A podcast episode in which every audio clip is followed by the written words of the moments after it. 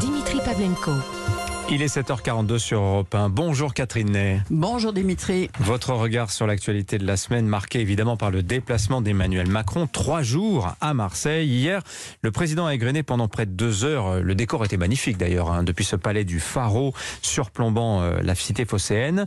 Il a donc détaillé son plan Marseille en grand. Alors c'est un sacré catalogue, hein, sécurité, logement, école, transport, santé, numérique, emploi, jusqu'au port de Marseille.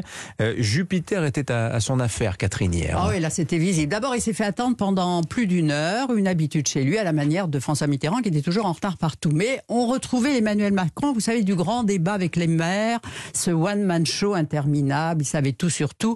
Et hier, il y avait vraiment beaucoup d'avance, vraiment un plan Marshall. Mais ça n'est pas la première fois que les Marseillais entendent cette musique. Jean-Marc Ayrault, Manuel Valls, eux aussi avaient beaucoup promis. Je reviens en octobre, et puis en février, a dit le président, pour voir l'avancée des promesses. Dites 174 écoles à rénover Oui. pour plusieurs années. 10 000 logements dans les deux ou trois ans, alors qu'en réalité, ce qu'il faudrait, c'est tout mettre par terre dans les quartiers nord.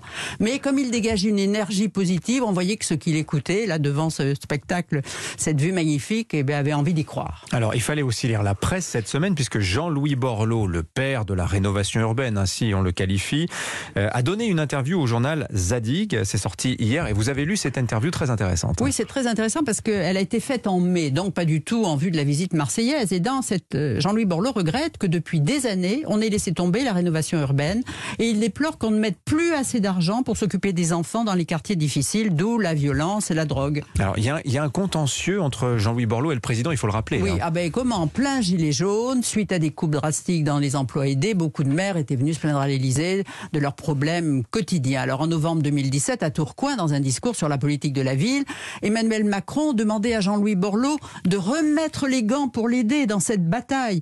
Et donc au bout de six mois, après moult réunions avec les élus, les mouvements associatistes, les bailleurs de fonds, Jean-Louis Borloo, qui est un besogneux et qui travaille, avait remis un rapport. 19 programmes pour une réconciliation nationale.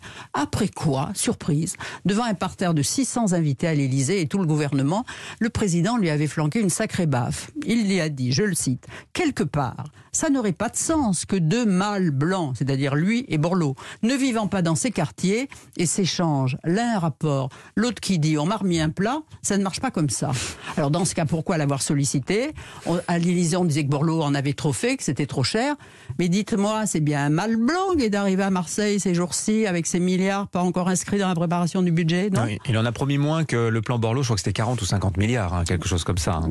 Bon, en tout cas, en 2003, Jean-Louis Borloo avait lancé justement sa grande opération urbaine à la Sorbonne. Oui, dans un livre qui vient de sortir, La vie est belle, ne pas confondre avec Plus belle la vie, Yves Lafoucrière, qui est le patron des 3F, un organisme de logement euh, social, raconte cette réunion où l'ensemble des acteurs du programme étaient présents, les élus, les financiers, les services sociaux, les aménageurs. Tout le monde allait travailler ensemble.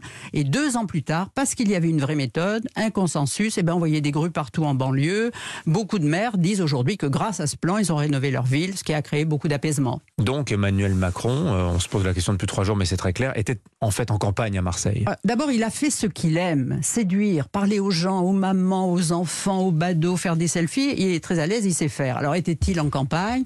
Peut-être. Alors, dans ce cas, ce voyage pourrait entrer dans les comptes de campagne. Mais voilà, il a aussi levé beaucoup d'espoir. Et c'est dangereux, il ne devrait pas oublier Apollinaire.